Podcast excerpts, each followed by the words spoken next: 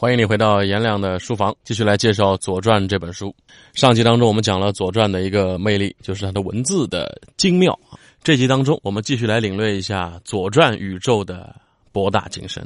它的第二个魅力，因果关系，或者叫蝴蝶效应吧，就是这个世界上没有一件事情是孤立存在的，它会受到别的事件的影响，也会影响别的事件。这点在《左传》这本书当中表现的特别明显。举个例子，前面我们讲了，叔段他受到他妈妈的宠爱吧，妈妈喜欢二宝，这二宝呢恃宠而骄，而且妈妈帮助之下，跟老大就郑伯硬是要了一块好地方，就是京这个地方，把叔段呢就封在这里做王，而叔段在这个地方一待待了二十一年，一直到鲁隐公元年，也就是公元前七百二十二年，才决定呢起兵叛乱。他为什么隔了二十一年想起来要去叛变呢？好，我们把《左传》这本书翻到鲁桓公二年，在这年当中，作者追溯了一件发生在晋国的往事。公元前七百二十四年，曲沃庄伯伐邑，弑孝侯，就说的是作为小宗啊，小宗啊，就是不具有继承权的那个旁系，作为小宗的曲沃庄伯攻打晋国的国君，并且杀死了国君。这个事儿呢，它是发生在郑伯克段于鄢这个事情的两年前。那叔段跟他妈武姜在公元前七百二十二年发动兵变，有没有可能是受到了晋国这件事情的启发呢？或者说鼓舞呢？毕竟曲沃庄伯虽然没能够篡位成功，但是他确实是杀死了晋国的国君啊。好，如果说这两个事情之间的关联，我们只能算是一个猜想吧。那么郑伯克段于鄢对于另外一个事情所发挥的影响。就有扎实的证据了。《左传》这本书翻到鲁隐公四年，记载了魏国的一件大事周瑜之乱。说魏国的国君魏桓公的弟弟周瑜，他杀死了哥哥魏桓公，自立为国君。这个事儿跟郑伯克段于鄢是一样的，也是一个弟弟起兵造哥哥反的大戏。不同的是呢，魏国这次这位周瑜他成功了。那么周瑜之乱跟郑国的那场叔段发起的内乱有没有关联呢？在《左传》这本书里边，我们找不到直接的证据，因为《左传》只简单的记载了几个字：“四年春，魏周瑜弑桓公而立。”但是另外一本书《史记·魏世家》里边的记录证实了这个猜测。《魏世家》里边记载，魏桓公十三年，也就是鲁隐公元年，郑伯弟段攻其兄不慎亡，而周瑜求与之友。《魏世家》里还说呢，欲自立为魏君。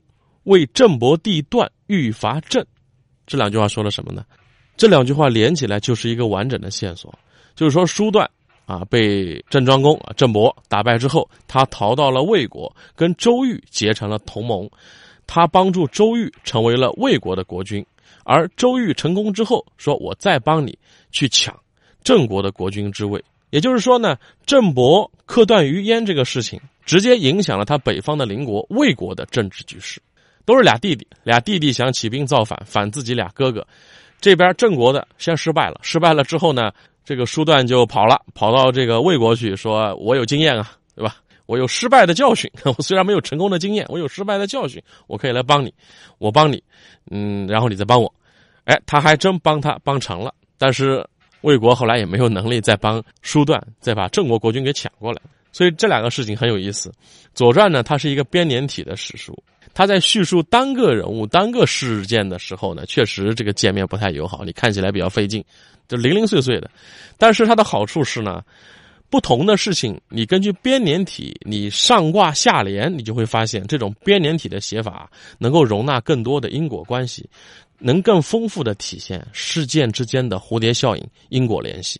这是《左传》的第二大魅力。《左传》的第三大魅力，用吕珍老师的话说呢，叫逻辑能解释的问题就尊重逻辑，逻辑不能解释的问题那就注重情理。